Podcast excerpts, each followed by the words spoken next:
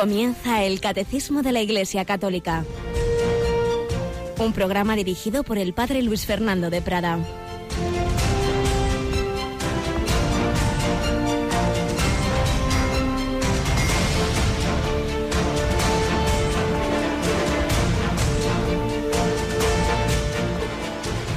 Alabados sean Jesús, María y José. Muy buenos días, muy querida familia de Radio María. Bienvenidos a esta nueva edición de, este programa, el Catecismo de la Iglesia Católica, que un servidor, Padre Luis Fernando, pues tiene encomendado martes, miércoles y jueves, de 8 a 9 de la mañana, una hora menos en Canarias. Y ya sabéis que nos alternamos a esta hora, ni más ni menos que con nuestro querido Monseñor José Ignacio Monilla, lunes y viernes en Sexto Continente. Él tiene tema libre, él va haciendo un comentario de las realidades que van surgiendo de actualidad siempre desde la fe y la doctrina social de la Iglesia. En cambio, un servidor pues tiene esa guía del incomparable del, catecismo que él durante siete años también fue, fue comentando. Pero es lo mismo, lo importante es, es el Señor, es su doctrina que lo hagamos de una manera o de otra, lo principal es eso, que, que aprendemos de lo que la Iglesia nos transmite desde la Escritura, desde la tradición, desde la, la experiencia de los santos, desde el magisterio. Un Jesús que en el Evangelio de hoy nos dice esa frase que ojalá encienda nuestro corazón. He venido a prender fuego en el mundo y ojalá estuviera ardiendo. El Hijo de Dios ha traído el fuego del amor divino tengo que pasar por un bautismo y qué angustia hasta que se cumpla. Se refería a Jesús a su pasión va a encender ese fuego, el fuego del Espíritu Santo, que iba a descender en forma de llamas de fuego en Pentecostés, pero eso iba a ser fruto de la redención, de que ese corazón de Cristo se iba a abrir en la cruz. Y si todos lo aceptáramos sería maravilloso, pero sigue diciendo Jesús, ¿pensáis que he venido a traer al mundo paz? No, sino división. En adelante una familia de cinco estará dividida, tres contra dos, dos contra tres. Y es que Jesús, al no ser aceptado por todos, es signo de contradicción. Por eso siempre ha habido y habrá en la historia del mundo esa división y la persecución, como esos mártires de los que estamos hablando y concretamente de los de la cristiada y acabaremos de contar ese martirio del, niño cristero que fue canonizado el domingo pasado por el Papa. Sigue el Señor actuando en su iglesia. Tenemos con nosotros a Rocío García. Buenos días, Rocío. Hola, buenos días, Padre, y a los oyentes también buenos días. Claro que sí. Y ese Señor que es misericordioso y precisamente este fin de semana eh, hay un congreso, ¿verdad?, sobre la divina misericordia y vamos a estar allí para recoger todas esas conferencias y ponencias y ofrecérselas después a los oyentes. Es el primer Congreso Nacional de la Divina Misericordia y será en Madrid el 22 y el 23. Sí, nosotros no lo podemos transmitir en directo, sería bastante, supera ya nuestras fuerzas y, y, sería complicado para la programación, pero lo que hacemos es grabar las ponencias y luego las iremos ofreciendo los días siguientes. Y de todas maneras, para quienes eh, quieran apuntarse e inscribirse, están a tiempo. hay una página web que, ¿cómo, cómo, cómo se escribe, Rocío? Pues la verdad que ahora mismo, padre, me ha pillado. Bueno, lo tenemos en la nuestra, ¿verdad? Entras pies. Sí, si entran en www.radiomaria.es, abajo en la nueva en la web esta reformada que tenemos, abajo en eventos encontrarán Primer Congreso Nacional de la Divina Misericordia y ahí tienen pues toda la información.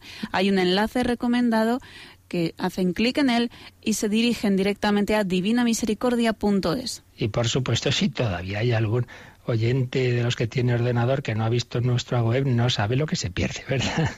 Desde luego, hay que visitarla. Les aconsejamos que la visiten y ahí se enterarán de otras muchas cosas, aparte de que también por ahí pueden acceder a nuestro Facebook y Twitter y ahí van recibiendo también muchas noticias. Y recordamos que este sábado eh, la responsable nacional de voluntariado, Elena Navarro, y un servidor vamos a irnos a Valencia para acompañar al grupo de voluntarios que celebra su décimo aniversario y ahí con una Santa Misa presidida por uno del último que ha sido consagrado obispo auxiliar de Valencia, don Arturo. Este sábado, ¿dónde, Rocío? Tienen que ir a la sede Santa Úrsula de la Universidad Católica de Valencia. Estupendo. A las 10 de la mañana empieza pues la misa. encomendad ese grupo estupendo de Valencia, sus voluntarios, que llevan ya 10 años haciendo presente allí Radio María, transmitiendo ese fuego. He venido a traer fuego a la tierra y ojalá estuviera ya ardiendo. Bajo las órdenes de la Reina y Madre de Misericordia es un fuego de amor, no es un fuego de violencia. La violencia es la de los perseguidores de la Iglesia a las que se responde con amor y con perdón, como lo hacía este niño cuyo martirio vamos a terminar de contar, claro, está muy resumidito, ahora en esta primera sección testimonial de nuestro programa.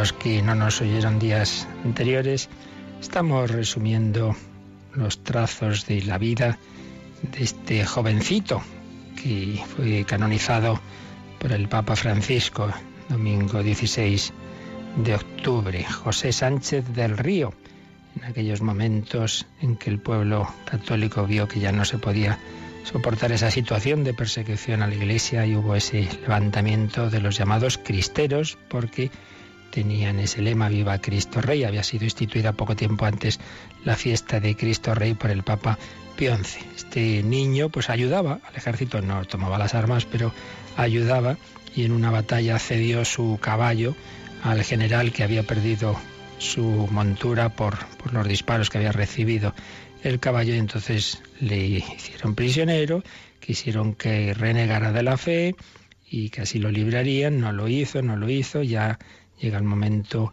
final. Estamos en el 10 de febrero de 1928. Ayer terminábamos leyendo la carta que escribió a una tía suya, no se veía con fuerza para despedirse de su madre, le dice que, que le despida y terminaba la, la carta así, Cristo vive, Cristo reina, Cristo impera y Santa María de Guadalupe, firmado José Sánchez del Río, que murió en defensa de la fe. Pues bien, esa noche de aquel 10 de febrero de 1928 sacaron a José, a José Luis, del templo que habían convertido en, prisión. Lo remitieron al cuartel, allí ejercieron sobre él toda clase de torturas y particularmente le, desollaron los, los pies, eh, pensando que en cuanto empezara a sentir el dolor, pues renegaría y lo que hacía era al revés, gritar una y otra vez viva Cristo Rey, lo que le daba ánimos para seguir soportando aquel sufrimiento que gozoso aceptaba por recibirlo a causa de Jesucristo. Y como vieron que ya no, que no iban a conseguir nada, pues lo, decidieron ya matarlo. Y entonces lo le llevaron andando, a pesar de, tener los pies, las plantas desolladas, iba caminando por ese, por esos caminos empedrados hacia, hacia el cementerio y al llegar al cementerio hicieron que, se parara ante, ante la fosa que habían preparado para que allí fuese enterrado. Y uno de los verdugos le preguntó, ¿qué quieres que le digamos a tus padres? Y él respondió ya con voz de mucha fatiga, que viva Cristo Rey y que en el cielo nos veremos. Y empezaron a apuñalarle, muchas puñaladas, para que todavía sufriera más. Y una y otra vez gritaba con la poca voz que le quedaba, viva Cristo Rey, viva Santa María de Guadalupe. Y ya el capitán cogió la pistola y le dio el tiro de gracia. Sin ataúd, sin mortaja, echaron el cuerpo a esa sepultura echaron encima las paladas de tierra. Años después, sus restos se llevarían al templo expiatorio del Sagrado Corazón de Jesús y después a su templo parroquial, su parroquia, el templo parroquial de Santiago Apóstol en Saguayo, Michoacán. Este niño no había cumplido aún los 15 años y tuvo esa fortaleza que le dio el Espíritu Santo. 10 de febrero de 1928. Y un 20 de noviembre de 2005, José Luis Sánchez del Río fue beatificado junto con otros 11 mártires mexicanos bajo el pontificado ya de Benedicto XVI. Y el 21 de enero de 2016, Santo Padre Francisco aprobó el milagro eh, que se había realizado por su intercesión con la curación de una niña que había nacido prácticamente con más del 90% de muerte cerebral. Los cuatro meses ya se, se la daba prácticamente por irrecuperable. La encomendaron a José Sánchez del Río y la niña sanó milagrosamente y la pudimos ver, la pudimos ver en la ceremonia de canonización que se celebró el domingo 16 de octubre de 2016. Veíamos a esa niña sana con su madre, emocionada, abrazando, besando al Papa Francisco, esa niña que había sido curada por intercesión de José Sánchez del Río. Por otro lado, se cumplió una vez más lo de que la sangre de mártires, semilla de nuevos mártires, dos niños, dos jóvenes que vivieron de cerca aquel martirio, les impactó mucho y son fundadores de instituciones religiosas. Uno de ellos, por cierto, Enrique Mezcua, pues fundó la congregación, la Confederación de Operarios del Reino de Cristo, con un seminario en Olías del Rey, en Toledo. Y ahí le conocimos y le quedó, le quedó impresa en el alma aquel ejemplo de este chico. Vamos a encomendarnos a él, vamos a pedirle que ese fuego del Señor que prendió tan hondo en su corazón llegue también a nosotros. Señor Dios, que otorgaste la palma del martirio a José Sánchez del Río y compañeros, al profesar y defender con su sangre la fe en Cristo, Rey del universo, concédenos por su intercesión alcanzar la gracia de ser como ellos, fuertes en la fe, seguros en la esperanza y constantes en la caridad.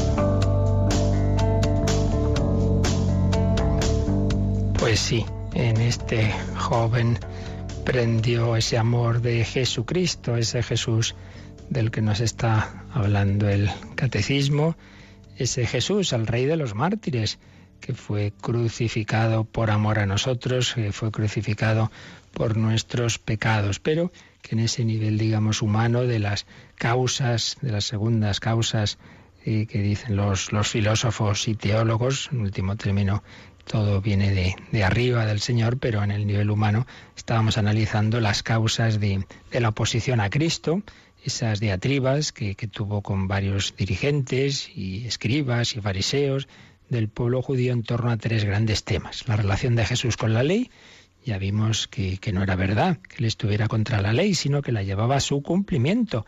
La, le daba la interpretación divina como divino legislador y ahí la radicalizaba en el sentido de que hacía ver que no bastaba un cumplimiento externo, sino que hay que cumplirla desde lo hondo, desde, desde el corazón. Jesús y la ley. Jesús y el templo.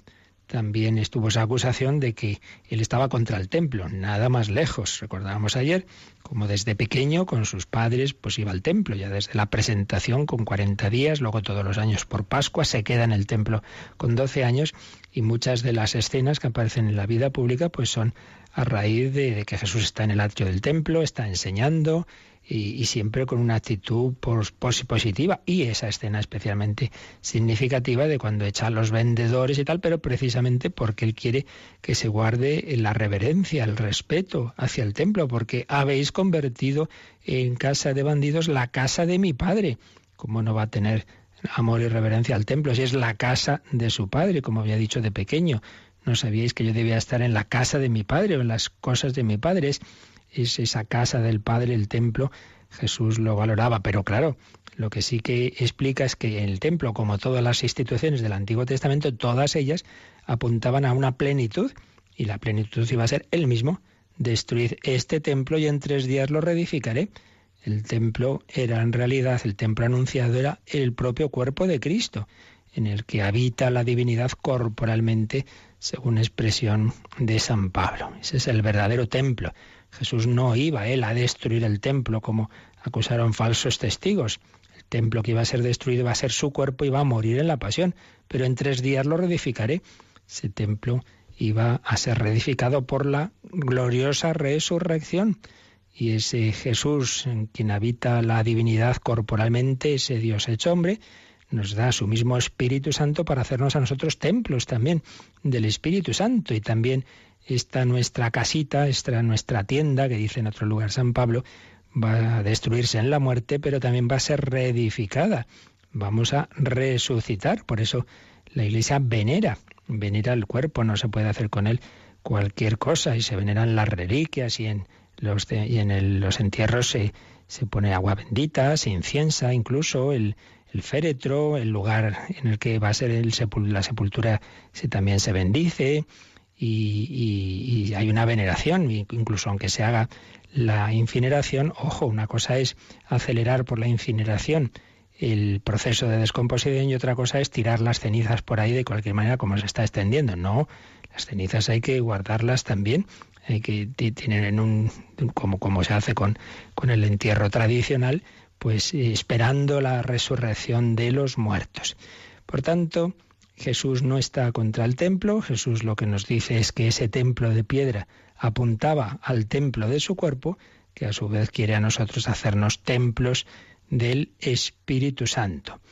Pero mm, sí que está ese discurso escatológico, ahí terminábamos ayer, en que Jesús, a raíz de un comentario de los apóstoles sobre qué bonito es el templo, qué edificaciones y tal, y Jesús dice con pena que, que llegará un día en que Jerusalén será sitiada y del templo no quedará piedra sobre piedra. Él ya había dicho llorando al llegar a Jerusalén, Jerusalén, Jerusalén, que matas a los que te envío, que apedreas a los profetas, pues había anunciado la, la ruina de esa ciudad por no haber reconocido el tiempo de su visita por no haber reconocido a aquel que llevaba siglos esperando y que era el propio Jesús.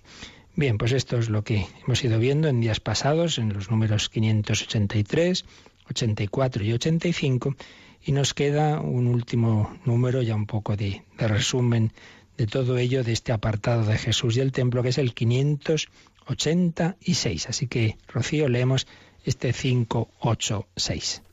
Lejos de haber sido hostil al templo, donde expuso lo esencial de su enseñanza, Jesús quiso pagar el impuesto del templo asociándose con Pedro, a quien acababa de poner como fundamento de su futura iglesia.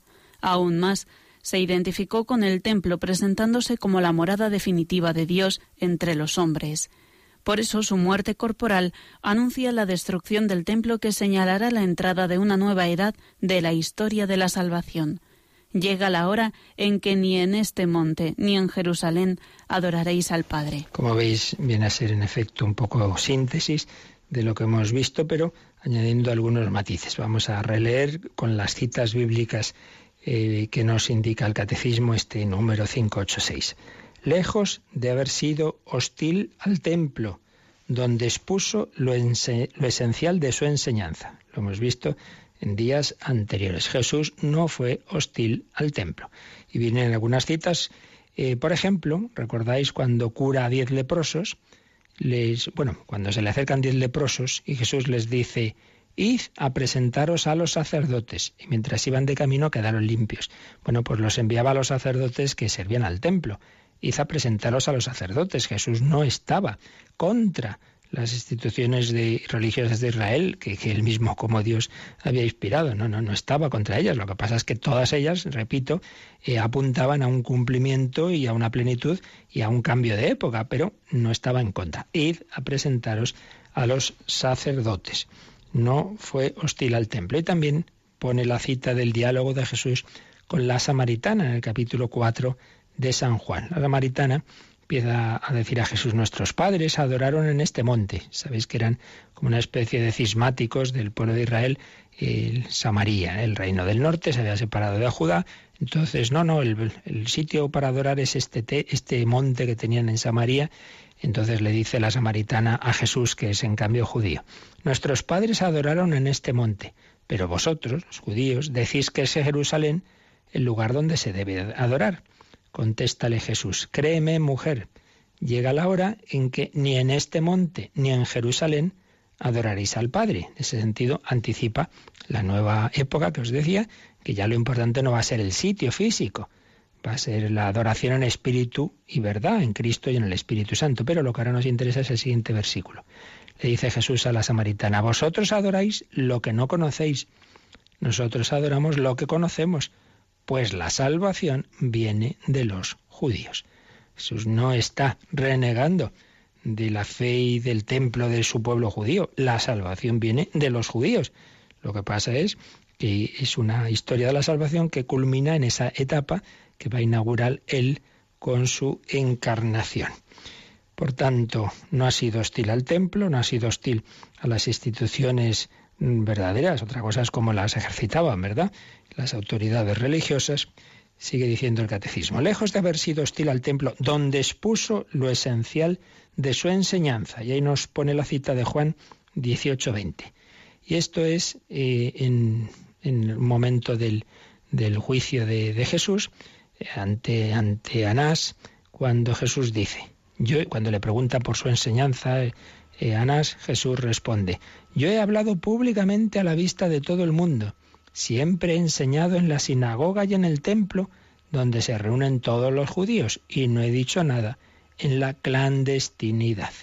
Siempre he enseñado en la sinagoga y en el templo. Ayer me decía una persona que quizá convenía eh, recordar que es esto de la sinagoga y el templo. Sinagogas habían pues, muchos pueblos, pues, quizá en todos, los principales eran ese, ese lugar donde se reunían los judíos, especialmente los, los sábados, y hacían una especie de liturgia de la palabra. Recordad esa escena que se nos cuenta cuando Jesús, ya en su vida pública, vuelve a su pueblo de Nazaret, le dan a leer en un rollo, porque no había libros como hoy día encuadernados, sino en forma de rollos que del, del profeta Isaías, entonces hacían la lectura, como lo hacemos nosotros en misa, y luego él mismo hizo el comentario. Es una especie como la, primera parte de nuestra misa, pues es lo que se celebraba en la sinagoga, una liturgia de la palabra, lecturas, comentario, oraciones. Eso eran pequeñas pequeñas sinagogas en, en, ya digo, en muchísimos lugares. Y otra cosa es el templo. El templo como tal solo había uno, el gran templo de Jerusalén. Entonces Jesús dice, yo he enseñado en las sinagogas y en el templo en ese templo, no dentro, no donde, donde eran los sacrificios, sino eh, estaban esos patios, ese atrio, donde muy amplio, y ahí pues, pues Jesús y otros maestros, pues con sus discípulos, pues hacían sus reuniones y su enseñanza. Yo he enseñado, por tanto, eh, el templo valorado por Jesús, el templo en el que enseñaba, ¿qué más nos dice el catecismo? Que Jesús quiso pagar el impuesto del templo asociándose con Pedro. Bueno, pues vamos a leer el, el lugar del Evangelio donde se nos cuenta esto. Esto está en Mateo 17, 25 y, o 24 y siguientes. Cuando entraron en Cafarnaún, se acercaron a Pedro los que cobraban el impuesto de las dos dracmas, un impuesto para el sostenimiento del templo, y le preguntaron, ¿Vuestro maestro no paga el impuesto? San Pedro, como siempre tan impetuoso, sin preguntar a Jesús, sí, sí, sí, sí.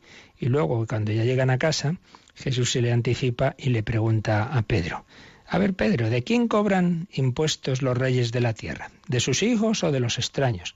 ¿De los extraños? Pues sí, dices bien, por tanto los hijos están exentos. Sin embargo, para no darles motivo de escándalo, vete al mar, echa el anzuelo, y el primer pez que pique, sácalo, le abres la boca y hallarás un estáter, una moneda. Tómalo y dáselo a ellos por ti y por mí. ¿Qué quiere esto decir? Si era un impuesto para el sostenimiento del templo, Jesús dice, los reyes no cobran impuestos de los hijos, ¿verdad? Sino de los extraños. Los hijos están exentos. Yo soy el Hijo de Dios, por tanto yo estoy exento de pagar el tributo del templo. Es lo que viene a decir. Porque, porque eso es, no, es para los, no es para los hijos.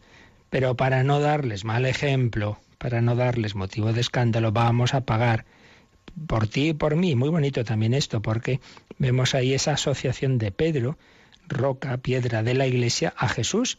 Jesús y Pedro, unidos en ese pago del impuesto. Por eso el catecismo dice, Jesús quiso pagar el impuesto del templo asociándose con Pedro, a quien acababa de poner como fundamento de su futura iglesia. Y aquí viene la cita de Mateo 16-18, ese texto que comentamos con calma hace tiempo, tú eres Pedro, sobre esta piedra edificaré mi iglesia, te daré las llaves del reino de los cielos, lo que ates en la tierra quedará atado en el cielo, lo que desates en la tierra quedará desatado en el cielo. Pero ahora lo que nos interesa es esto, la actitud de Jesús respecto al templo no fue de oposición al templo. Sigue diciendo el 586, aún más, se identificó con el templo, presentándose como la morada definitiva de Dios entre los hombres. Claro, aquí es donde está ya el paso siguiente. El templo era algo bueno que, Dios mismo había querido en el Antiguo Testamento, pero que como todo lo del Antiguo Testamento tenía su, cumplimiento en, en, Jesucristo. Jesús se identificó con el templo. Entonces, por ejemplo, cuando le, le critican que los, los apóstoles están ahí cogiendo espigas y es sábado. ¿Y por qué hacen esto en un sábado? Fijaos lo que responde Jesús. ¿No habéis leído en la ley que los sábados los sacerdotes quebrantan en el templo el reposo del sábado sin pecar por ello? Pues bien, yo os digo que aquí hay uno más grande que el templo. Mateo 12, 5, 6. Bueno, esto es una declaración clarísima de la divinidad de Jesucristo lo que se llama la cristología implícita. Jesús no aparece diciendo, eh, que soy el Hijo de Dios, no, pero lo va diciendo de una manera el que conoce lo que significan estas grandes realidades, el templo, la ley, etcétera, se está dando cuenta que se estaba poniendo al nivel divino. Y es como fue poco a poco revelando su misterio, ¿no? Porque dice, si los sacerdotes pueden quebrantar el sábado en el templo, cuando están en el templo lo que hacen no va contra el descanso del sábado. Bueno, pues ojo, es que los apóstoles están en el templo porque están conmigo, es lo que está diciendo el Señor. Y aquí hay uno que es más grande aún que el templo, es más grande que el templo, solo Dios, solo Dios. Y también eh, el Señor, el Hijo del Hombre, Señor del sábado. El sábado era el día de Dios, por tanto Jesús está haciendo una declaración de, implícita de su divinidad. Bueno, pues aquí hay uno más grande que el templo, Jesús, el verdadero templo y va a ser Jesucristo, la morada definitiva de Dios con los hombres, con los hombres. Por eso, sigue ya la parte final de este número del catecismo, por eso su muerte corporal, su muerte corporal, destruid este templo, destruid este templo, anuncia la destrucción del templo, que señalará la entrada en una nueva edad de la historia de la salvación. Su muerte corporal, destruid este templo y en tres días lo reedificaré, matadme. Esa muerte de Jesús, eh, anunciaba también la muerte del templo, que iba a ser destruido 40 años después. Si Jesús muere en el año 30, el templo va a ser destruido el año 70. No lo va a destruir Jesús, lo van a destruir las, las tropas romanas. Pero Jesús hace ver que ha terminado esa etapa del templo, porque ahora ya lo importante es adorar a través de él mismo. Por eso la última cita que nos pone el catecismo es esas palabras que hemos recordado de Jesús a la samaritana. Llega la hora en que ni en este monte ni en Jerusalén adoraréis al Padre, ni en este monte ni en Jerusalén, porque ahora ya hay que adorar en Cristo y en el Espíritu Santo. Y recordamos que al morir Jesús, dice Mateo 27, 51, el velo del templo se rasgó en dos de arriba abajo. La tierra tembló y las rocas se hendieron. El velo del templo se rasgó. Ya había terminado esa época. Ese velo era lo, el que estaba ya en la parte central, el Santa Santorum, la intimidad de Dios estaba reservada, se ha abierto, se ha roto, porque se ha, se ha abierto la intimidad de Dios, se ha abierto el corazón de Cristo, traspasado por la lanza. Y la carta a los hebreos nos dice, eh, Cristo se ha presentado como sumo sacerdote de los bienes definitivos, por medio de una tienda más grande y más perfecta, no de, no de hechura humana, no de este mundo creado. La tienda más grande y más perfecta, el verdadero templo, iba a ser el propio Cristo. Finalmente, ya por rematar toda esta teología del templo, recordemos el templo definitivo, cuál será el cielo. Y esto es lo que aparece en el Apocalipsis, el final del Apocalipsis, Apocalipsis 21-22. El vidente de Patmos dice, no vi en esa ciudad de Jerusalén celestial, no vi santuario en ella, porque su santuario es el Señor Dios Todopoderoso y el Cordero. No hay un templo físico porque allí el santuario es el propio Señor, porque ya todos moraremos directamente en Dios. en Dios Trinidad, en Jesucristo nuestro Redentor, el Cordero Inmaculado, el Cordero Inmolado.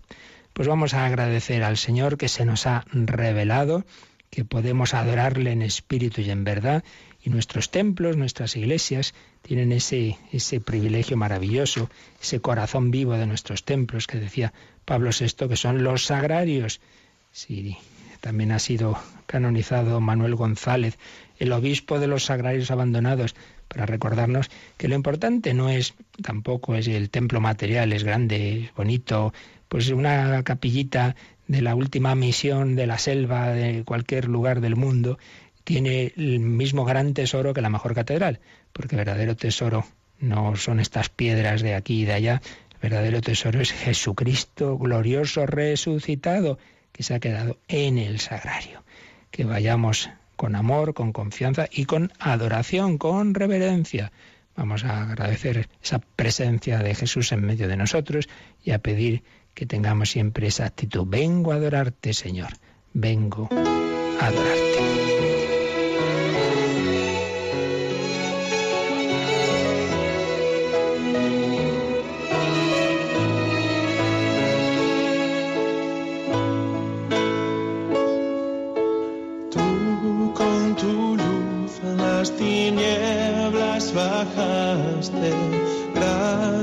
A ti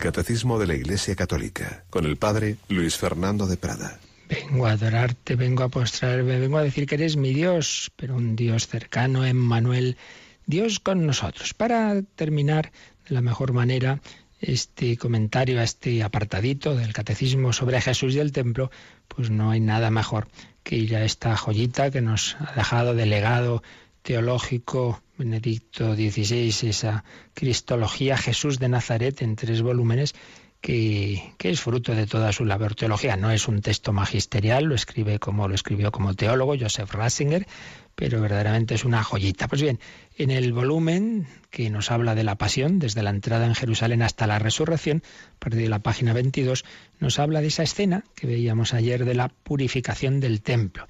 Es interesante, lo vamos a resumir lo que nos dé tiempo. Recuerda tres grandes líneas de interpretación de esta escena. Una primera, según la cual la purificación que hizo Jesús del templo no significaba un ataque contra el templo como tal, pues un poco lo que hemos visto en el catecismo, sino que se refería solo a los abusos que se daban. Ciertamente los mercaderes tenían permiso de la autoridad judía, que sacaba de eso pingües beneficios, pero esa mezcla entre templo y negocios no se correspondía con el planteamiento arquitectónico del templo, con el destino propio de ese patio de los gentiles, que no era para vender cosas, era para que los no judíos ahí hicieran también su oración, su adoración. Entonces Jesús lo que estaba atacando, según esta interpretación, eh, eh, era esa normativa que se había dado por la aristocracia del templo, pero no estaba atacando propiamente la ley y los profetas. Al revés, al revés, estaba reivindicando el derecho divino de, Israel. Por eso no intervino la, la, policía del templo. Entonces Vittorio Mesori, pues ya lo señalaba como Jesús actuó conforme a la ley, impidiendo un abuso. Entonces esta primera interpretación estaba de acuerdo con, con ella Joseph Ratzinger, pero también dice sin embargo, Jesús no es un simple reformador que defiende los preceptos judíos de santidad. Hay algo más, algo más que nos va a decir después, porque iba a ir al fondo, él iba a, una vez más a, mostrar el cumplimiento de la ley y los profetas en ese tema. Una segunda interpretación que se ha dado, se dio sobre todo, bueno, pues a partir de 1900, una obra de, de, 1929 eh, de Eisler, pero que sobre todo tomó fuerza en los años 60, es la de tipo político revolucionario. Jesús sería un celote, uno de esos revolucionarios judíos que iban contra la opresión eh, romana y ese, ese grupo de los celotes que aparece en el Evangelio, ciertamente, y de hecho eh, algunos de los apóstoles de Jesús pues provenía de ahí, venían de, de, un, de un, sacerdote, un Pinjas, un nieto de, de Aarón, que había traspasado con la lanza a un judío que se había juntado con una mujer idólatra. Entonces se veía ahí, bueno, y luego también estaba relacionado con el movimiento que hubo de los macabeos, cuando los griegos quisieron imponer eh, sus costumbres y perseguir la religión, la religión judía. Eh, aparece ahí un personaje, un tal Matatías, que degolló a un hombre en su celo por la ley, en su celo por la ley. Entonces, desde entonces esa palabra celo, celos en griego, fue el término clave para expresar esa actitud de compromiso con la fuerza en favor de la fe de Israel. Entonces, algunos ponían a Jesús en esa línea. Jesús, pues, tiró las mesas, eh, cogió una, hizo un azote de cordeles, porque estaba apoyando, estaría apoyando ese, ese tipo de violencia eh, sagrada em, contra, contra la opresión y, en fin, contra las diversas eh, opresiones que había en el pueblo. Una interpretación eh, político violenta que sobre todo digo se dio por influencia del marxismo en los años 60, 70. Sin embargo, esto es algo que no se sostiene por ningún lado. A poco que, leamos siempre juicios del Evangelio vemos la absoluta distancia de Jesús de todo este tipo de actitudes. Recordemos cuando San Pedro saca la espada en el templo, Jesús le dice, mete la espada que acaso no podría yo pedir al Padre doce legiones de ángeles. No, la cosa no va por ahí. La violencia no instaura el reino de Dios. Al revés, es un instrumento, dice Benedicto XVI, preferido por el anticristo, por más que invoque motivos religiosos e idealistas. No sirve a la humanidad, sino a la inhumanidad. Entonces Jesús no, no fue un celote. La insurrección violenta, el matar a otros en nombre de Dios, no se corresponde con su modo de ser. Su celo por el reino de Dios fue completamente distinto. Y recordamos lo que vimos cuando comentamos la entrada de Jesús en Jerusalén, como Jesús entra en un borriquillo, no entra en un gran caballo, todo eso tiene eh, que ver con las profecías de, Zacarías, que presenta al rey de paz, eh, humilde, el caballo era expresión del poder y de los poderosos, mientras que el burro era el animal de los pobres. Es una majestad, sí es rey, Jesucristo rey, pero una majestad diferente. Además, Zacarías anuncia un reino de mar a mar, pero en un sentido, por tanto, de universalidad no del nacionalismo judío propio de los celotes. También aparece la imagen del pastor herido, que con su muerte trae la salvación, la imagen del traspasado hacia el que todos miran, eh, y la imagen del siervo de Dios. Todas estas profecías nos hacen ver que el camino por el que Jesús nos iba a salvar no era coger las armas, era dejarse matar, que es bastante distinto. Entonces, la interpretación ya más profunda y más coherencia con la escritura y con la tradición que nos propone Benedicto XVI en su obra, pues viene en la explicación que el propio Jesús hace y con lo que hace después de ese gesto de echar a los cambistas y tal. Nos dice los evangelios que Jesús enseñaba. Jesús enseñaba. Y recordamos esas palabras. No está escrito mi casa se llama casa de oración para todos los pueblos, para todos los pueblos. Vemos ahí la visión universalista de un futuro en el que en la casa de Dios todos los pueblos adorarán al Señor. El patio de los gentiles, donde se desarrolló esa escena, es el espacio abierto que invita a todo el mundo a rezar al único Dios. La acción de Jesús estaba subrayando esa apertura interior de la esperanza que estaba viva en la fe de Israel, una tendencia universalista para que todos puedan reconocer en el Dios de Israel al único Dios de todos los pueblos, que es el que ha traído Jesús. Dios ha traído a la tierra el único Dios.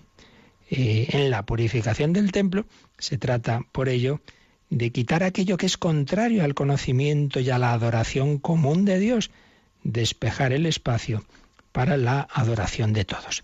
Y nos ayuda a entender lo que ocurrió, otra escena, un pequeño episodio que San Juan Evangelista nos pone en el Domingo de Ramos, cuando dice que se le acercaron unos griegos ah, que habían subido para adorar en la fiesta, Juan 12:20, se acercan a Felipe y le dicen, queremos ver a Jesús, queremos ver a Jesús. Felipe, que tiene un nombre griego, procedente de la Galilea medio pagana, en él ven como un intermediario para acercarse a Jesús, queremos ver a Jesús. Dice Benedicto XVI que esta petición recuerda la visión que San Pablo tendría cuando ve como un macedonio que le dice, ven a Macedonia y ayúdanos. Queremos conocer a Jesús, queremos que llegue el Evangelio a Europa. Pues bien, es lo que le piden estos griegos y Jesús responde, ha llegado la hora en que se ha glorificado el Hijo del Hombre. Si el grano de trigo no cae en tierra y muere, queda infecundo, pero si muere, da mucho fruto. ¿Qué está viniendo a decir Jesús? Está respondiendo que como van a ver a Jesús los gentiles, nosotros, el mundo entero, va a ser a través de su cruz. El grano de trigo va a caer en tierra. Entonces le veremos. Jesús va a venir a nosotros, a todos los pueblos, a través de la cruz, como grano de trigo muerto. Va a dar fruto para los gentiles, para todos. Ellos verán su gloria. Encontrarán en el Jesús crucificado al verdadero Dios que estaban buscando en sus mitos y en su filosofía griega. La universalidad se manifiesta a la luz de la cruz. A partir de la cruz, el único Dios se hace reconocible para los pueblos. En el Hijo conocerán, conoceremos al Padre, al único Dios que se había revelado en la zarza ardiente. También nos ayuda a entender la escena, pues unas palabras, esas palabras de, de, Jeremías, que ya dijo, habéis hecho de mi casa una cueva de bandidos. El profeta Jeremías también sufrió mucho porque él defendía el sentido religioso del templo, no el sentido político, y, anunció también que iba a ser conquistada Jerusalén. Entonces no, no, eso no lo podían aguantar y el pobre pues tuvo que sufrir mucho. Bueno, pues Jeremías es también un anticipo de la pasión de Cristo, de la pasión de Cristo. Y las palabras eh, que hemos dicho, del, eh, que le acusan falsamente los testigos en el juicio, que había dicho, yo destruiré este templo. Entonces nos explica Benedicto XVI que lo que había dicho es, destruid este templo y yo en tres días lo levantaré. Con esto Jesús estaba respondiendo a la petición de la autoridad judía cuando le dicen, ¿qué señal haces para poder hacer esto? Sus señales, la cruz y la resurrección. La cruz y la resurrección lo legitiman como aquel que establece el culto verdadero. Este es el signo de Jonás. Jesús se justifica a través de su pasión y resurrección. El rechazo a Jesús, su crucifixión, eso sí, va a significar al mismo tiempo el fin de este templo. Por eso Jesús, como recordábamos antes, va a anunciar que al final ese templo será destruido, pero no por él, no por él, sino que son esa, esa guerra que va a haber con los romanos, pero que hay, mm, hay como un signo de que habían rechazado al verdadero templo, que era él mismo. El templo verdadero es su cuerpo, el resucitado que congrega a los pueblos y los une en el sacramento de su cuerpo y de su sangre. Él mismo es el nuevo templo de la humanidad. ¿Qué hay entonces, se pregunta para terminar este capítulo, decís, ¿qué hay entonces del celo de Jesús? Porque dice que los discípulos se acordaron, al ver aquella escena de, de Jesús echando a los cambistas, se acordaron de lo escrito en el Salmo 69, el celo de tu casa me devora. Y dice, los discípulos han reconocido a Jesús al recordar al, al, justo que sufre. El celo por la casa de Dios le lleva a la pasión, a la cruz. Este es el vuelco fundamental que Jesús ha dado al tema del celo. Ha transformado el celo de servir a Dios mediante la violencia en el celo de la cruz. En el celo de la cruz. Por eso, cuando termina la purificación del templo, dice que en el templo se acercaron a él ciegos y tullidos y los curó, dice Mateo 21, 14.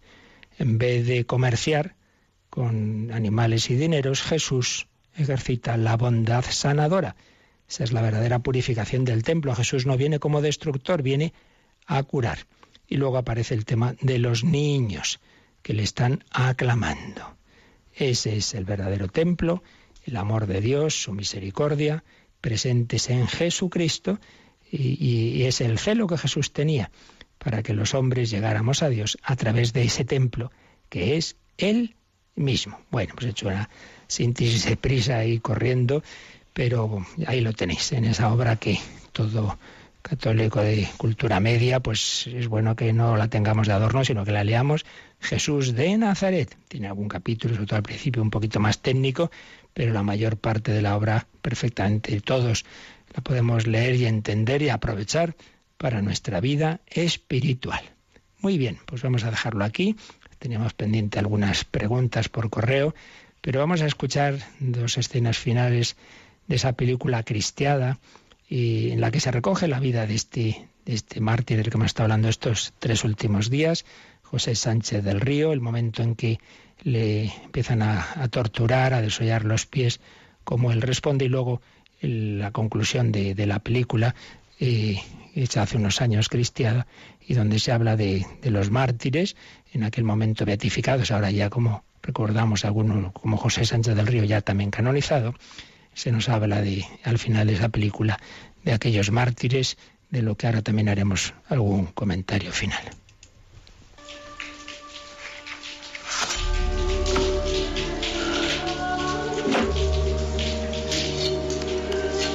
unos segundos me rogarás que te deje escupir en Cristo Rey.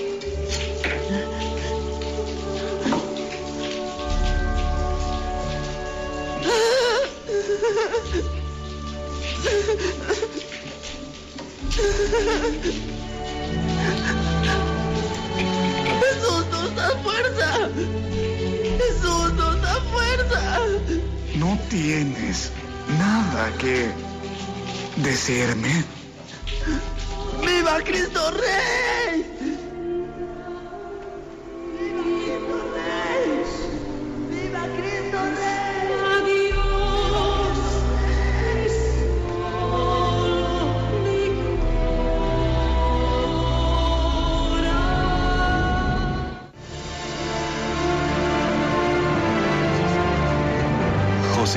Del Río, mártir beatificado en 2005.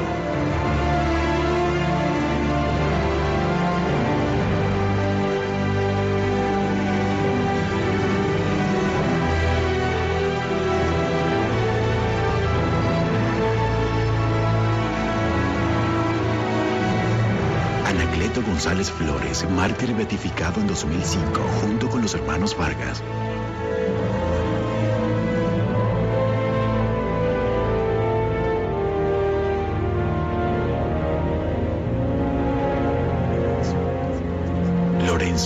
Después de ser colgado, milagrosamente volvió a la vida y desde entonces fue llamado Lázaro.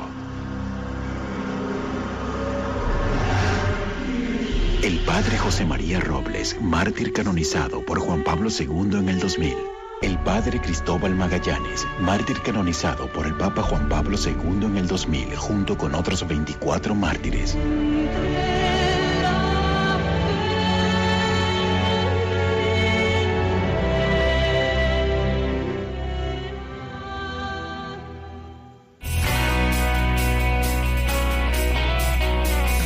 Participa en el programa con tus preguntas y dudas.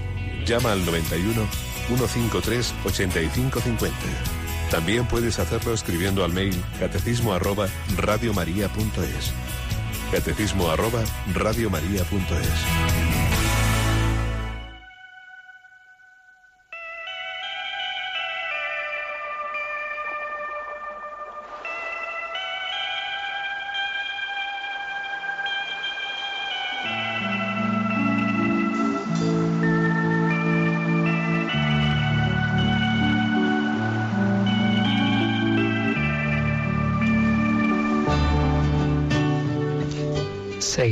Señor en el día a día, en ese martirio blanco de las dificultades o en el martirio rojo que el Señor ha concedido a algunos en la historia y lo sigue haciendo, bueno, a muchos, a muchos, que siempre evidentemente será un porcentaje menor y pequeño que el de todos los cristianos llamados a esa santidad en el día a día.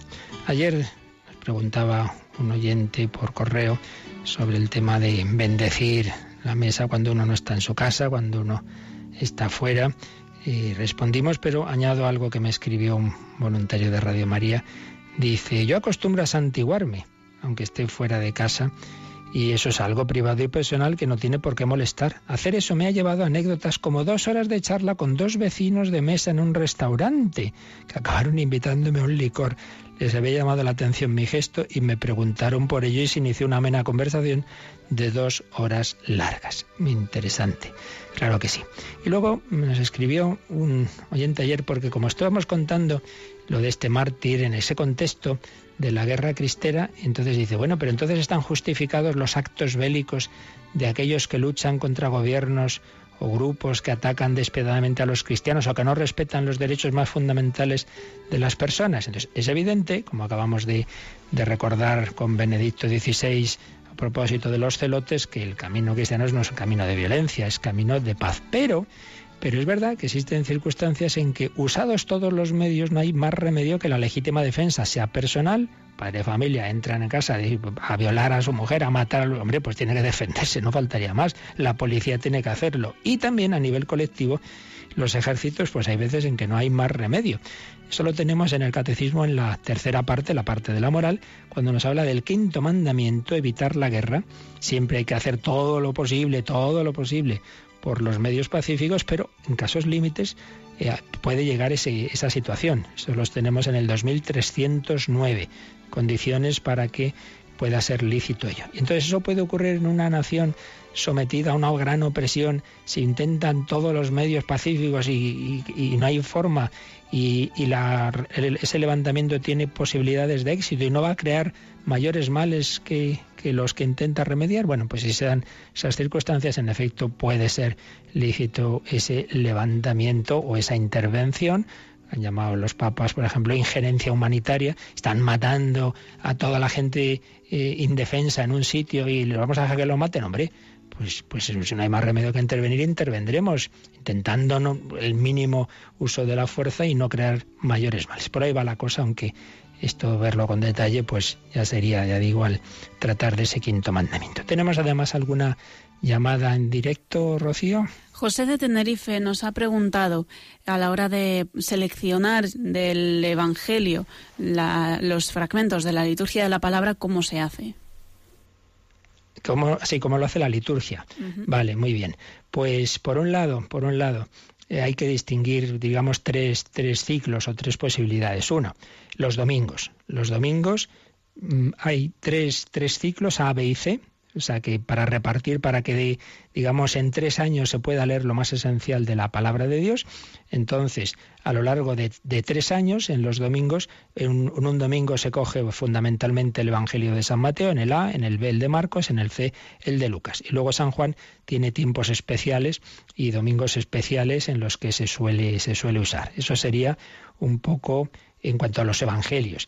Y en torno al evangelio, pues según de qué va el evangelio, se busca la primera lectura. La primera lectura casi siempre del Antiguo Testamento, salvo en el tiempo pascual, que es de los hechos de los apóstoles. Y luego en la segunda, bueno, pues se va haciendo de manera que en tres años prácticamente se lea todo lo esencial del Nuevo Testamento. Y del Antiguo ya digo que se selecciona en función de lo que tiene relación con el Evangelio que se lee. Eso sería los domingos. Luego, en los santos, pues está claro, se buscan lecturas que, se ve como que especialmente eh, representan o sintetizan lo que fue el espíritu de ese santo. Eh, eh, yo que sé, Santa Teresita del Niño Jesús nos enseña el camino de infancia espiritual, pues me parece que es el Evangelio de Jesús dice, dejad que los niños se acerquen a mí, etcétera, etcétera. Ciclo de los santos. Y finalmente, el día a día, las misas de diario, bueno, pues es lo que se llama la lectura continua. Se va acogiendo eh, los diversos eh, libros del Antiguo y del Nuevo Testamento y entonces años pares y años impares, entre años pares e impares, desde luego el Nuevo Testamento prácticamente se, se, va leyendo entero, pues de una manera continua. Se empieza por Mateo, pues hoy este capítulo, y mañana siguiente, etcétera, luego Marcos, luego Lucas, etcétera. Y, y, del Antiguo Testamento, claro, como es mucho más amplio, ahí no, no entra todo, pero, pero bueno, se va haciendo también una, una selección de los libros, de los libros principales. Con ello, pues en tres años, entre lo, lo diario, lo dominical y los santos, pues hombre, lo, básico desde luego de la Sagrada Escritura y sobre todo del Nuevo Testamento, todo lo hemos podido leer. Eso no quita que además de lo que la Iglesia nos propone en la liturgia sea muy bueno que uno tenga su lectura personal de la escritura y ahí ya depende el consejo a cada uno, pues ya depende, ¿no? Eso ya es una pregunta como más más más personal. Y nos preguntaba ayer también Lorena, y eso de que por qué Jesús podía enseñar en el templo. No, no es que enseñara adentro en lo que estaba reservado a los sacerdotes, sino en esa parte exterior, el atrio de los judíos. Entonces ahí llegaban los maestros, los rabís, y con sus discípulos se, se ponían a enseñar. Y eso es lo que, lo que Jesús hacía. Y ya hemos dicho antes durante el programa la diferencia entre el templo de Jerusalén, único templo, y las sinagogas, esas pequeñas instalaciones en que se reunían, que es así que estaban presentes en, en casi todas las localidades de Israel para esa, esa liturgia de la palabra que hacían sobre todo los sábados los judíos. Bueno, pues lo tenemos que dejar ya. Nos había llegado algún correo más, pero ya lo dejamos para, para el próximo día. Pedimos en este jueves, jueves eucarístico, esa presencia de Dios hecha carne en nuestras iglesias, sobre todo en los agrarios, pedimos al Señor su bendición. La bendición de Dios Todopoderoso, Padre, Hijo y Espíritu Santo, descienda sobre vosotros. Alabado sea Jesucristo.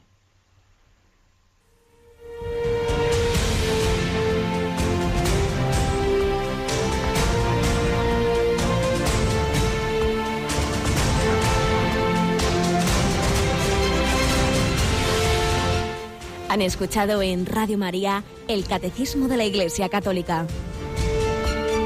Un programa dirigido por el Padre Luis Fernando de Prada.